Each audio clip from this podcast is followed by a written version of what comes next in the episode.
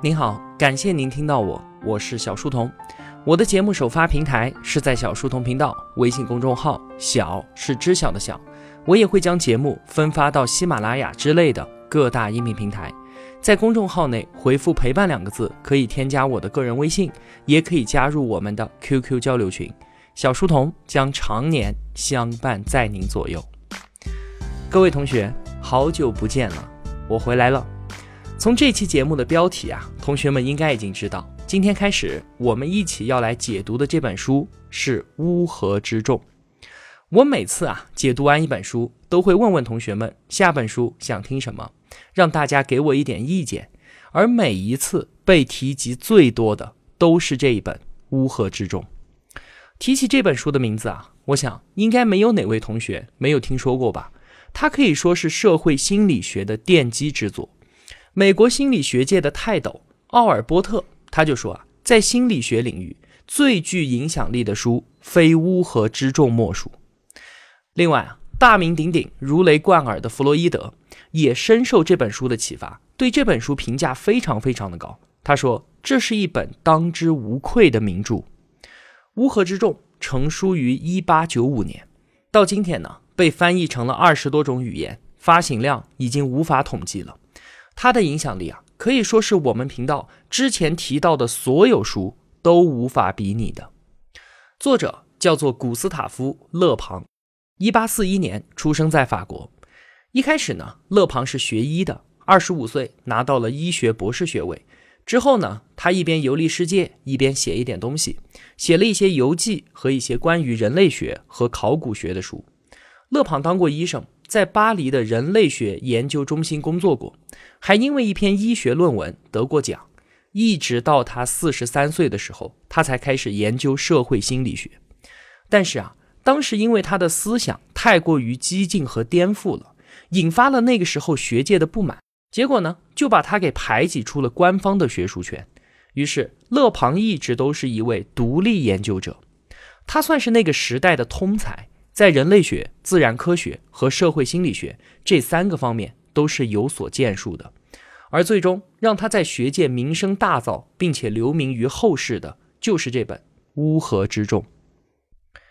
我们常常都会说“众人拾柴火焰高，三个臭皮匠顶个诸葛亮”，说这些话都是在肯定群体的智慧和群体的力量。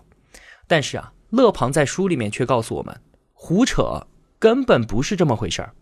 群体的智慧表现出来就是丧失理智，而群体的力量呢，表现出来则是赤裸裸的暴力。乌合之众这本书当中被流传最广的一个观点，就是当人们有了相同的心理诉求之后，就会形成群体。个人进入群体以后，自己的独立意识便会消失，完全的随大流，智力急剧的下降，失去独立思考的能力，只能够接受简单理想化的主张。所以啊，勒庞说，只要属于群体中的一员，那你在人类文明的阶梯上就倒退了好几步。那当个人集结成群体之后，因为人多势众，就会产生一种自己不可战胜、无所不能的幻觉，一切阻挡群体意识的障碍都将会被摧毁。再加上法不责众，原来对于个人行为起到约束作用的道德和法律。现在面对群体的时候，就会大打折扣。而当社会规范的束缚消失，个人最原始的本能就会被释放出来，他将变得随心所欲、肆意妄为。一个人独处的时候啊，他是有道德的、有教养的；但是，一旦进入到群体之后，就变成了一个野蛮、冲动、愤怒、暴力和残忍的人。我们原以为啊，群众就是民意，就是民主。代表着正确和进步，但是勒庞告诉我们，对不起，群众和民主也没有什么必然的关系。不仅如此啊，还恰恰相反，群体那是缺乏主见的，群众当中的个人失去了自己的意志，变得盲从轻信，非常容易受到别人的影响和暗示，本能的臣服于那些有主见的强权人物。勒庞就提醒我们，历史上的那些群众运动，最后常常都走向了专制。和独裁。之所以啊，现代人如此的推崇乌合之众，有那么多的同学提议让我解读这本书，就是因为勒庞身后发生的事实证明，他这个乌鸦嘴真的是非常灵验，他的理论以血流成河的形式得到了印证。甚至有人以此啊来指责勒庞，说就是因为你的这套关于群众和领袖的理论被希特勒和墨索里尼这些独裁者使用，才酿成了那么多的人间惨剧。不过呢，话又说回来，看看对立阵营当中的那些政界大佬，像是罗斯福、丘吉尔、戴高乐，他们这些人也从各自的角度在《乌合之众》这本书当中汲取了思想营养，并且啊，对于勒庞也是崇拜有加的。所以说，虽然对于勒庞的这个指责根本就不成立，但由此可见这本书的影响之大，大到足以改变人类文明历史的整体进程。《乌合之众》这本书成书于一百二十四年前，但是今天我们捧起这本书，发现其中的理论对今天所发生的这些事情依然有着极强的解释力。对我们理解二十世纪发生的世界大战，以及众多的民主革命和群体运动，乃至是当今社会的许多政治社会事件，都是有很大的帮助的。乌合之众受到我们中国读者如此热烈的追捧，也是完全可以理解的，因为我们曾经也经历过那个群体疯狂的年代，而且即便是今天，也随时都在见证群体的破坏行为，对于群体无意识的疯狂。我们每个人都可以说是有着切肤之痛的。随便说一个吧，二零一二年因为钓鱼岛问题引发的一系列打砸日系车的暴力事件，同学们应该是记忆犹新的吧？当时啊，很多地方都举行了反日示威游行，在游行的过程当中呢，就发生了很多的暴力打砸事件。在深圳，甚至有三辆日系警车被砸。在青岛，游行的群众打砸了一家丰田 4S 店；在西安，一位狂暴的游行者用 U 型锁将一位日系车主的颅骨打穿。愤怒的人群从一地的鲜血旁边走过去，继续喊着震天的口号往前走。后来，这位肇事者被判处有期徒刑十年，而被害人一直到2016年，也就是四年之后，还躺在医院里面。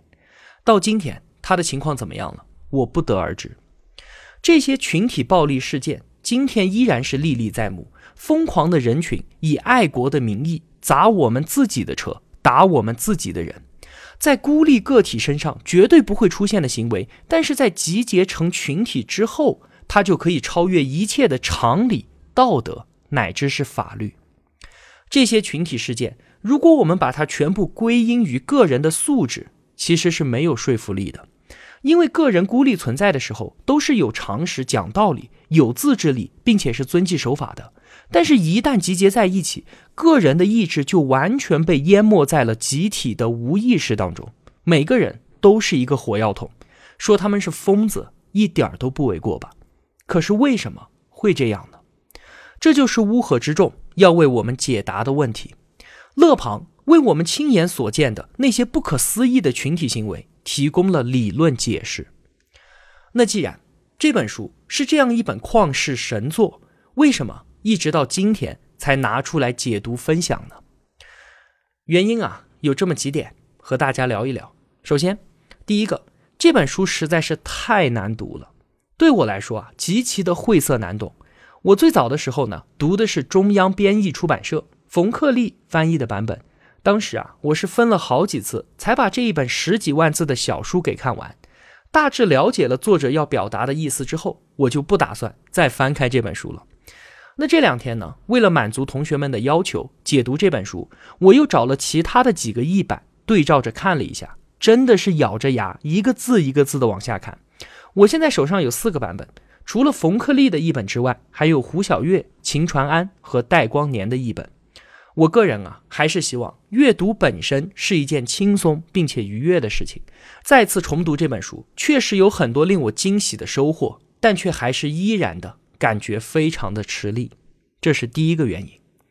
那第二个原因呢？是勒庞的这些观点，现在有越来越多质疑的声音。虽然这本书一直都是被奉为解读群体事件的万能宝典，但是很多的心理学家就发现啊。勒庞之所以那么受欢迎，很大程度上是因为他给了我们这些读者一种众人皆醉我独醒的幻觉，而且这本书当中的观点基本全部都是主观臆断的结论，什么严谨的推理论证，什么可靠的事实支撑，不存在的，没有，就是斩钉截铁的直接告诉你，就是这么回事儿，而且反复强调，一定就是这么回事儿，你听着就可以了。而有趣的是啊，在书里面，勒庞说，群体是没有什么推理能力的。他们只愿意接受极其简单和理想化的东西，所以他们要的根本不是什么严密的逻辑和充实的证据。最能够打动群体的，一定是口号式的主张，其中的要诀呢，就是断言和不断的重复。而勒庞通篇都在用断言和重复的方式阐述自己的观点。所以啊，到了最后呢，《乌合之众》这本书被奉为经典，被热烈的追捧，这件事情本身。恰恰证明了勒庞的理论是对的。其实啊，不管是《乌合之众》这本书写的有多么晦涩难读，还是勒庞的观点有多么的臆断，其中有多少的偏见，都不能算是我迟迟不解读这本书的主要原因。那么，最大的原因是什么呢？是勒庞的那个时代离我太遥远了。一八九五年啊，那是光绪二十一年。这一年，李鸿章代表清政府和日本签署了《马关条约》。这一年，蒋介石的父亲得病去世，而蒋介石他才八岁。在那一年，远在法国的勒庞写下了这本书。在他那个遥远的年代，他自己的困惑是什么？他的不安、焦虑和挣扎是什么？我不知道。我的知识储备限制着我，让我没有办法站到他的身边去观察他。我们知道啊，一个作者他著书立传。一定是发现了那个时代的一些问题，并且对这些问题给出了一定的解释。而一旦脱离了当时的时代背景，那这些问题和解释就将丢失掉很大一部分的意义。我们需要尽量的去了解作者的历史背景，了解作者当时的处境。如果我们不能够跟随他穿越回去的话，那么对于作者的理解只能是充满猜测和偏见的。所以啊，这就比读同时代作者的书要困难得多。那么，难以跨越的时间隔阂和无法感同身受的时代困境，才是我一直都没有解读《乌合之众》的原因。不过呢，话又说回来，我很喜欢许志远的一句话，他说：“每个人看待世界都带着各自的偏见，如果没有，那你对这个世界就没有任何的看待方式。”在解读《乌合之众》之前，我们就简单的先来聊一聊当时的时代背景，尽量去理解勒庞对于那个时代的困惑，尽量去理解为什么他会有这些解释。在世纪之交的法国，那个时代啊，有一个关键词是群众力量的崛起。那在勒庞之前呢，学者们的研究目光都是聚焦在那些英雄和那些领袖上的。但是，随着19世纪欧洲各国的社会运动，让勒庞敏锐地察觉到，随着宗教和王权统治力量的衰弱，以及现代工业科技的进步，有一股新的力量正在崛起，它即将取代旧日的王权。这股力量就是群众的崛起。那我们会说，这不是好事儿吗？18世纪的启蒙运动批判了封建专制和宗教愚昧，宣扬了自由、民主、平等的思想。为此后爆发的资产阶级革命做了思想上的准备和舆论上的宣传。人民现在要起身当家做主人，要推翻封建王权的统治，这是人类文明的巨大进步啊！这难道不是好事儿吗？但是啊，面对这股势不可挡的新生力量，勒庞心中却是充满了恐惧、抵触和悲哀的。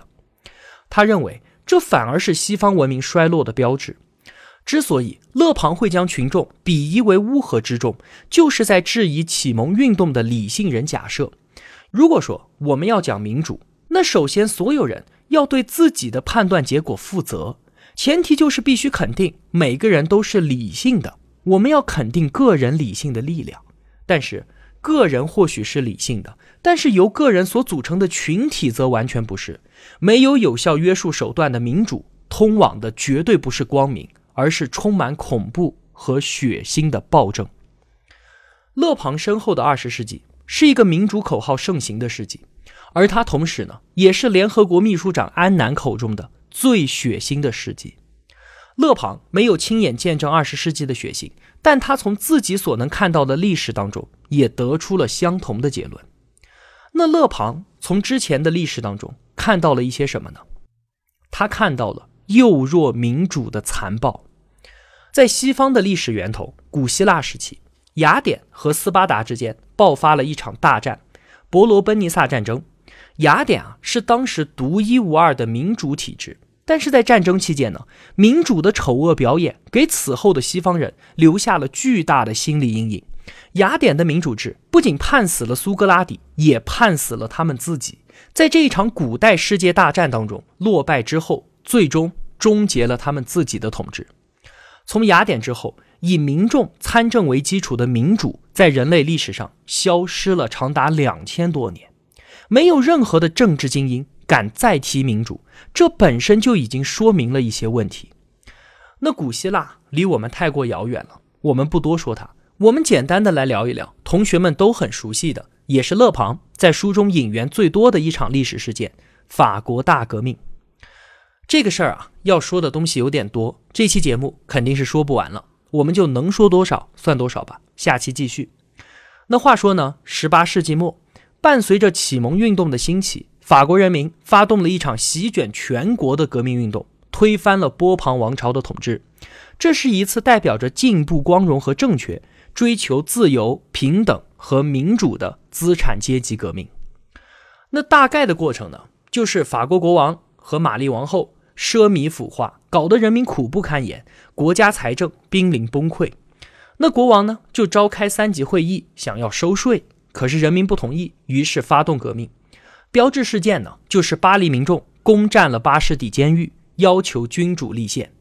随后呢，路易十六见势不好，想要逃跑，结果被抓了回来，送上了断头台。革命派当中比较温和的吉伦特派上台统治。那路易十六被杀，一方面呢，欧洲其他的君主国家不干了，于是七个国家组成了反法同盟，出兵干涉。另一方面呢，一些原本拥戴国王的底层民众也起身造反。面对内忧外患啊，吉伦特派搞不定了，于是就换成了激进的雅各宾派上台。法国大革命进入到了最恐怖的雅各宾专政时期。那段时间啊，搞得太血腥了，杀人太多。很快，热月政变弄死了雅各宾派的领袖罗伯斯比尔。到此啊，大革命高潮落幕。随后呢，一直要到一七九九年，拿破仑发动雾月政变上台，大革命正式谢幕。最终，拿破仑窃取了革命果实，加冕称帝。这就是法国大革命最最简单的过程。我们没有必要细细的说这些前因后果，只需要回到真实的历史场景当中，我们一起看几个细节就好了。首先是一七八九年七月十四号，巴黎群众攻陷巴士底狱，这可是一件不得了的大事儿，具有重大的标志意义。巴士底监狱。那可是旧世界和黑暗王权的代表，里面关押了很多的政治犯。那为了纪念这一天呢，七月十四号被定为法国的国庆日，一直到今天。而真实的情况是什么呢？当时的巴士底狱早就已经废弃了，在一年多之前，就有大臣建议路易十六说，干脆把那个监狱改造成城市公园，变成旅游景点算了。那这一天，巴黎群众轰轰烈烈地冲进了巴士底狱，你猜怎么样？一共只放出来了七个人，其中四个是办假证的，有两个是精神病患者，还有一个是个侯爵，写色情小说，因为性生活不检点，还有些性怪癖，他的父母受不了了，主动把他送到监狱里来。就这么七个人，哪里有什么大批的政治犯？没有的。群众冲进监狱的时候啊，监狱长正在照顾一个精神病患，像保姆一样的在给他擦口水，正在伺候他呢。他看见很多人进来了，还和他们说：“你们不要大声喧哗，不要吓坏了这些病人。”结果呢，愤怒的人群抓住了这个监狱长，说：“你是黑暗王权的代表。”于是就开始殴打他。监狱长跌跌撞撞的撞到了一个厨子身上。